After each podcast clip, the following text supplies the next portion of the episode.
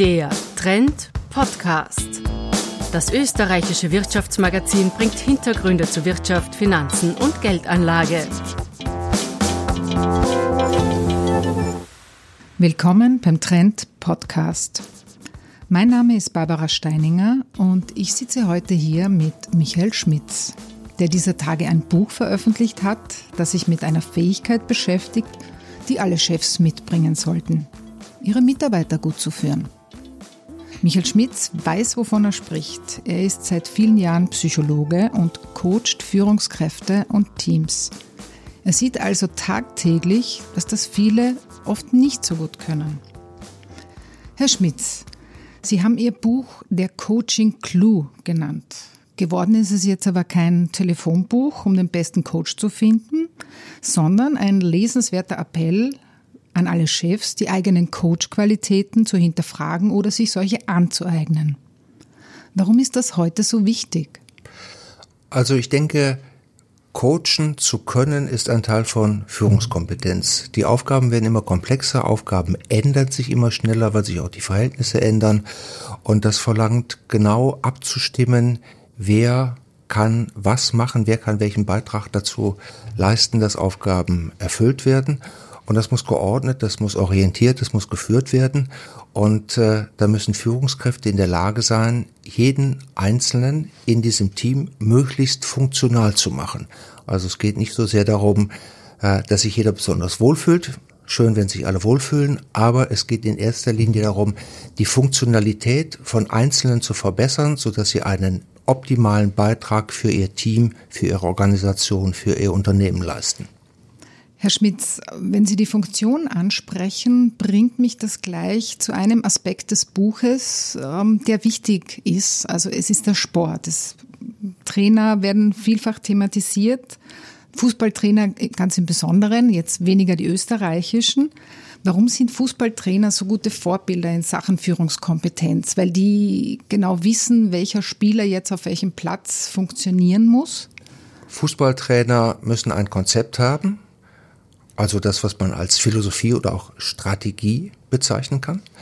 Und sie müssen in der Lage sein, ein Team zu bilden, das diese Strategie auch umsetzen kann, mit einer gewissen Variabilität. Das heißt, Trainer müssen wissen, was jeder Einzelne kann und was er nicht kann, wie er optimal in einem Gefüge wirken kann, sodass insgesamt das beste Resultat dabei rauskommt. Und äh, beim Fußball, das ist das Schöne, kann man es beobachten, man kann es sehen. Fußball ist zwar ein sehr komplexer Sport, aber mit 22 Leuten auf dem Spielfeld immer noch gut zu beobachten, anders als in großen Unternehmen. Aber man kann sehr viele Beispiele gewinnen, sehr viel Anschauungsmaterial holen aus dem Fußballsport, um zu sehen, was es heißt, Funktionalität gut zu bestimmen für den Einzelnen im Zusammenhang mit dem, was ein Team insgesamt leisten muss. Funktionalität erklärt sich ja nicht alleine aus der individuellen Aufgabe, sondern erklärt sich nur darauf, daraus, was ist der Beitrag eines Einzelnen zum Gelingen des Großen und Ganzen.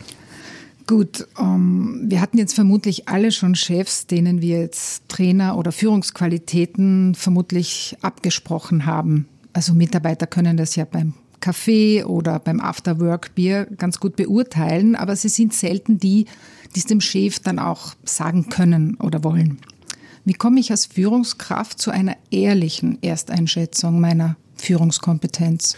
Na, zunächst mal müsste ich als Führungskraft bereit sein zu akzeptieren, dass ich nicht immer alles weiß und nicht immer alles kann und das, was ich kann, vielleicht auch nicht immer optimal kann. Und dann kann es sehr hilfreich sein, von anderen Hinweise zu bekommen, was vielleicht nicht so gut läuft, was besser laufen könnte. Und ich äh, muss dann die Einstellung haben, das, was andere mir erzählen, andere mir sagen, anzunehmen, nicht als Kritik an meiner Person, sondern als eine Chance, etwas für mich zu erkennen, was ich alleine nicht sehen kann. Und das trifft ja eigentlich für uns alle zu, dass wir alle nicht immer alle unsere Unzulänglichkeiten, unsere Defizite sehen, sondern äh, das erst richtig verstehen, wenn wir es von anderen gesagt bekommen.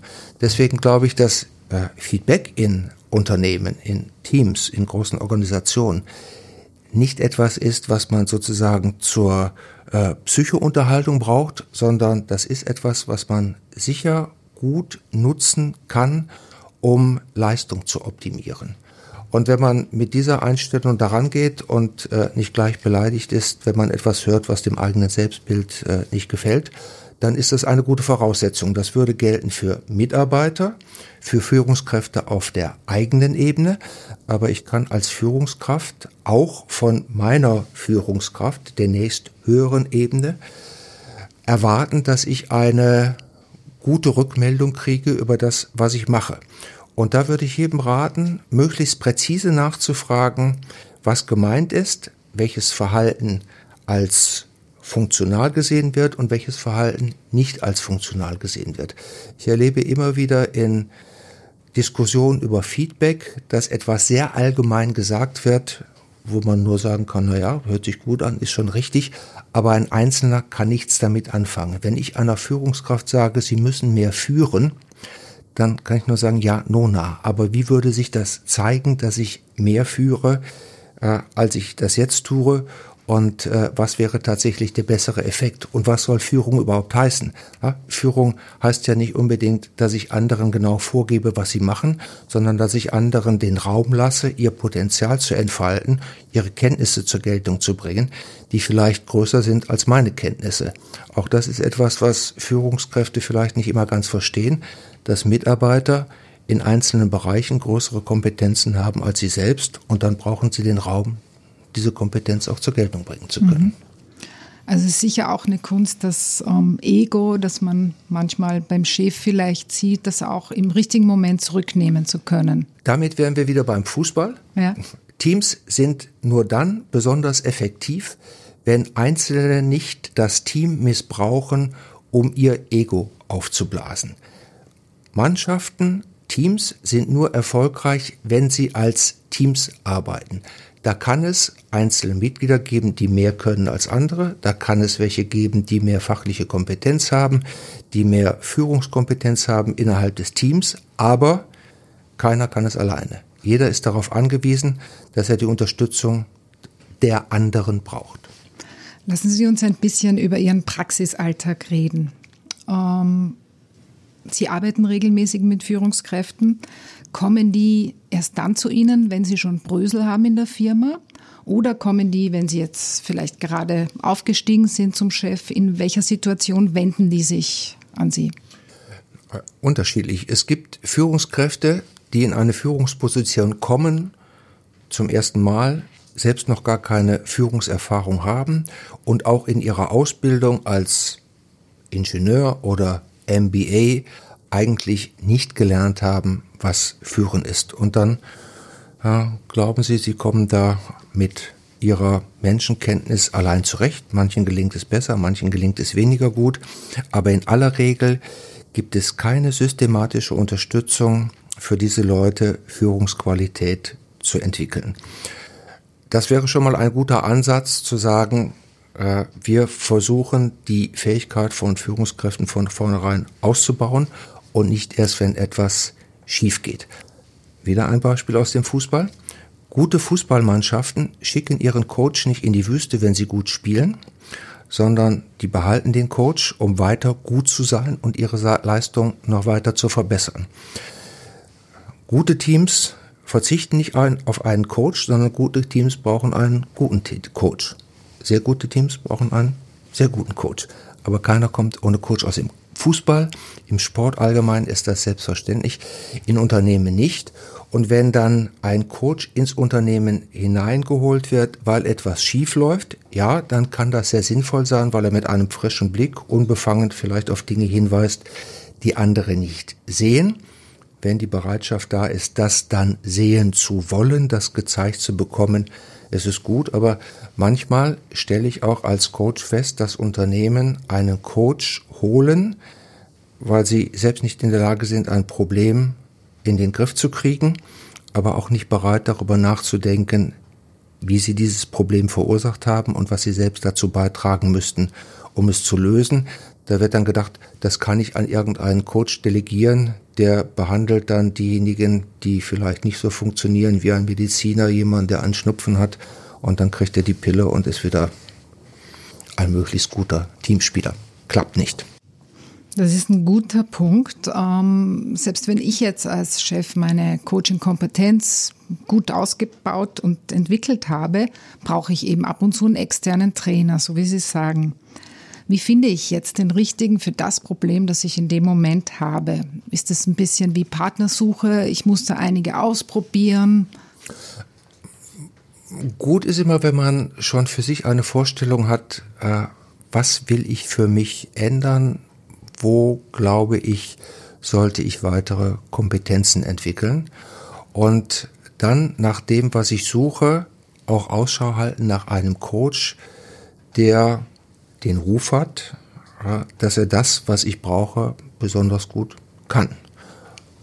Zum Beispiel, weil er mir empfohlen worden ist von jemandem, der, der schon mit ihm gearbeitet hat. Oder wenn ich ihn kennenlerne, mir erzählen lasse, wie er in verschiedenen Situationen was gemacht hat. Also auch da kommt es darauf an, einen Eindruck gewinnen zu können, wie würde er diese Sache äh, tatsächlich angehen. Und äh, manchmal gehört eine gewisse Bereitschaft dazu, sich aufeinander einzulassen und sehen, wie es so wirkt und äh, das als eine Arbeitsbeziehung äh, zu, be zu betrachten. Der Coach kennt die Führungskraft noch nicht persönlich, jedenfalls in aller Regel nicht sehr gut und die Führungskraft auch nicht den Coach. Und dann muss Offenheit da sein und man muss sich aneinander heranarbeiten und miteinander abarbeiten. Und dann kann man gemeinsam was entwickeln. In Beziehungen ist es ja auch nicht so, dass zwei sich sehen und dann wissen sie sofort, was sie miteinander anfangen wollen und können und dann funktioniert alles. Das gibt es nur in Märchen. Und äh, im Beziehungsleben hoffen wir vielleicht öfter, dass uns Märchen widerfahren, in Unternehmen weniger. Das könnte ein gewisser Vorteil sein. Ja, ich glaube, es ist gut, an Märchen zu glauben, aber in der Wirtschaft muss man an den Märchen doch arbeiten. Ähm, ich möchte Sie noch etwas zu Frauen fragen. Weibliche Führungskräfte sind unterrepräsentiert, noch immer, das wissen wir. Müssen Frauen, die ja auch anders führen, sich auch anders coachen?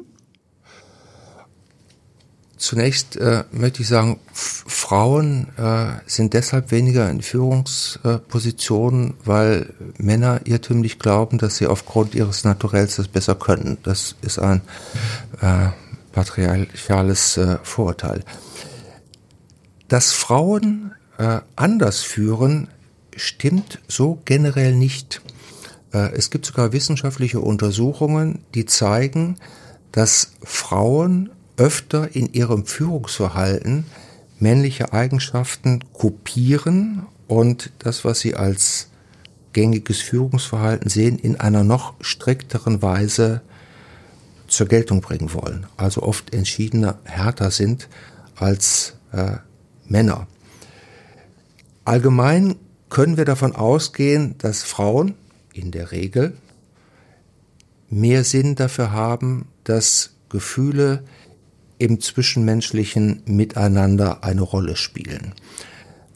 Das wird von Männern mehr ausgeblendet. Tatsächlich ist es aber so, auch wenn es immer wieder in Besprechungsräumen von Unternehmen steht, wir können Gefühle nicht außen vor lassen, so funktionieren wir als Menschen nicht. Das also schon mal zu akzeptieren, was Frauen mehr machen als Männer, äh, führt oft zu einer größeren sozialen Kompetenz und damit äh, kann man natürlich im Coaching arbeiten, weil es ja beim Führen nicht alleine darum geht, eine Aufgabe festzulegen, sondern zu verstehen, wie kann jemand diese Aufgabe erfüllen mit seiner Denkweise, mit seiner Art und Weise zu agieren auch und zu interagieren und wie passt das zusammen. Menschen werden ja nicht zu Teams zusammengesetzt, wie man eine Maschine mit verschiedenen Elementen zusammenbaut, sondern es menschelt sozusagen immer in menschlichen Beziehungen, ob einem das gefällt oder nicht, es ist so. Herr Schmitz, aus Ihrer langjährigen Erfahrung als Führungskräftecoach, ist Ihnen da schon mal jemand untergekommen, der quasi ein angeborenes Talent zum Chef hatte? Also gibt es das, dass man das mitbringt? Es gibt sicherlich Menschen mit sehr unterschiedlichen Fähigkeiten und manche haben ein größeres Talent als andere. Ich würde nie sagen, dass alles zu lernen ist. Das heißt aber nicht, dass man alles sozusagen von Natur aus mitbringt und nichts mehr lernen muss. Äh, jeder, der in einer Führungsposition ist, äh, hat mit Menschen zu tun, die er noch nicht kennt, die er erst erfahren muss, wo er sich darauf einlassen muss, wo er immer wieder eigene Wahrnehmungen hat, die ihn vielleicht auch in die Irre führen, die er selbst nicht erkennt. Und äh, deswegen kann das schon sinnvoll sein, jemanden zu haben, der aus einer anderen Perspektive darauf hinweist und Entwicklungspotenziale erkennt. Ich glaube, keiner von uns kann behaupten, dass er alles immer selbst besser weiß als alle anderen. Und wenn ich das anerkenne, dass ich nicht immer alles besser weiß als alle anderen, dann sollte sich daraus die Bereitschaft entwickeln, von anderen auch zu hören, wie sie mich sehen, wie sie mich wahrnehmen, welche Wirkung ich habe, weil oft glauben Führungskräfte, weil sie gute Absichten haben, haben sie damit auch eine gute Wirkung. Das ist aber ganz und gar nicht der Fall. Oft kommt es vor, dass sie mit sehr guten Absichten ganz katastrophale Wirkungen haben. Und wenn sie nicht bereit sind, über die Wirkungen nachzudenken, weil sie sich immer mit ihren guten Absichten verteidigen, dann rennen sie in die Sackgasse. Passiert leider relativ häufig. Das mit den Absichten und Wirkungen ist ein gutes Stichwort. Eine legendäre Führungskraft war ja der Apple-Chef Steve Jobs. Und dem wird ja in der Ratgeberliteratur vielfach gehuldigt. Zu Recht? Zum großen unternehmerischen Erfolg von Steve Jobs äh, muss man allerdings auch bei aller Anerkennung sagen, dass er im persönlichen Umgang oft ein Ekel war. Ein äh, Narzisst, der andere, salopp gesagt, zur Sau gemacht hat und äh, wo viele gesehen haben, es ist mit ihm einiges voranzubringen, aber die Zusammenarbeit war für viele unangenehm. Also insofern wäre, sagen wir mal, die Vorbildwirkung sowieso schon beschränkt. Außerdem glaube ich, dass man eine auch erfolgreiche Führungspersönlichkeit immer in ihrer Zeit, in ihrem Kontext sehen muss. Da kann man Anregungen kriegen, was haben die in schwierigen Situationen gemacht, um erfolgreich zu sein. Aber sie liefern nie die Blaupause für ein immer gültiges Führungskonzept. Das ist etwas, was bedauerlicherweise auch von renommierten Wirtschaftsschulen und äh, Wirtschaftsmagazinen immer wieder behauptet wird. Äh, und das ist etwas, was mich äh, doch auch persönlich sehr ärgert, wenn zum Beispiel Harvard Business School oder äh, das Journal von äh, Harvard Business behauptet, jeder von uns könnte ein Steve Jobs werden. Das Resultat wäre ja auch völlig absurd. Wenn jeder das machen könnte, was Steve Jobs gemacht hat, dann wäre es ja auch nichts Besonderes mehr. Also zu versprechen, ihr kriegt jetzt sozusagen das für alle Situationen gültige Rezept, mit dem ihr erfolgreich führen könnt, so wie Steve Jobs es getan hat, ist eine unseriöse Irreführung. Und das von Wirtschaftshochschulen propagiert, die sich für besonders seriös halten, kann ich mir nur erklären als äh, motiviert aus kommerziellen Erwägungen möglichst vielen Menschen etwas zu versprechen, die dann kommen, um mit hohen Gebühren Führungsverhalten zu lernen, was sie dann aber im wirklichen Leben gar nicht umsetzen können.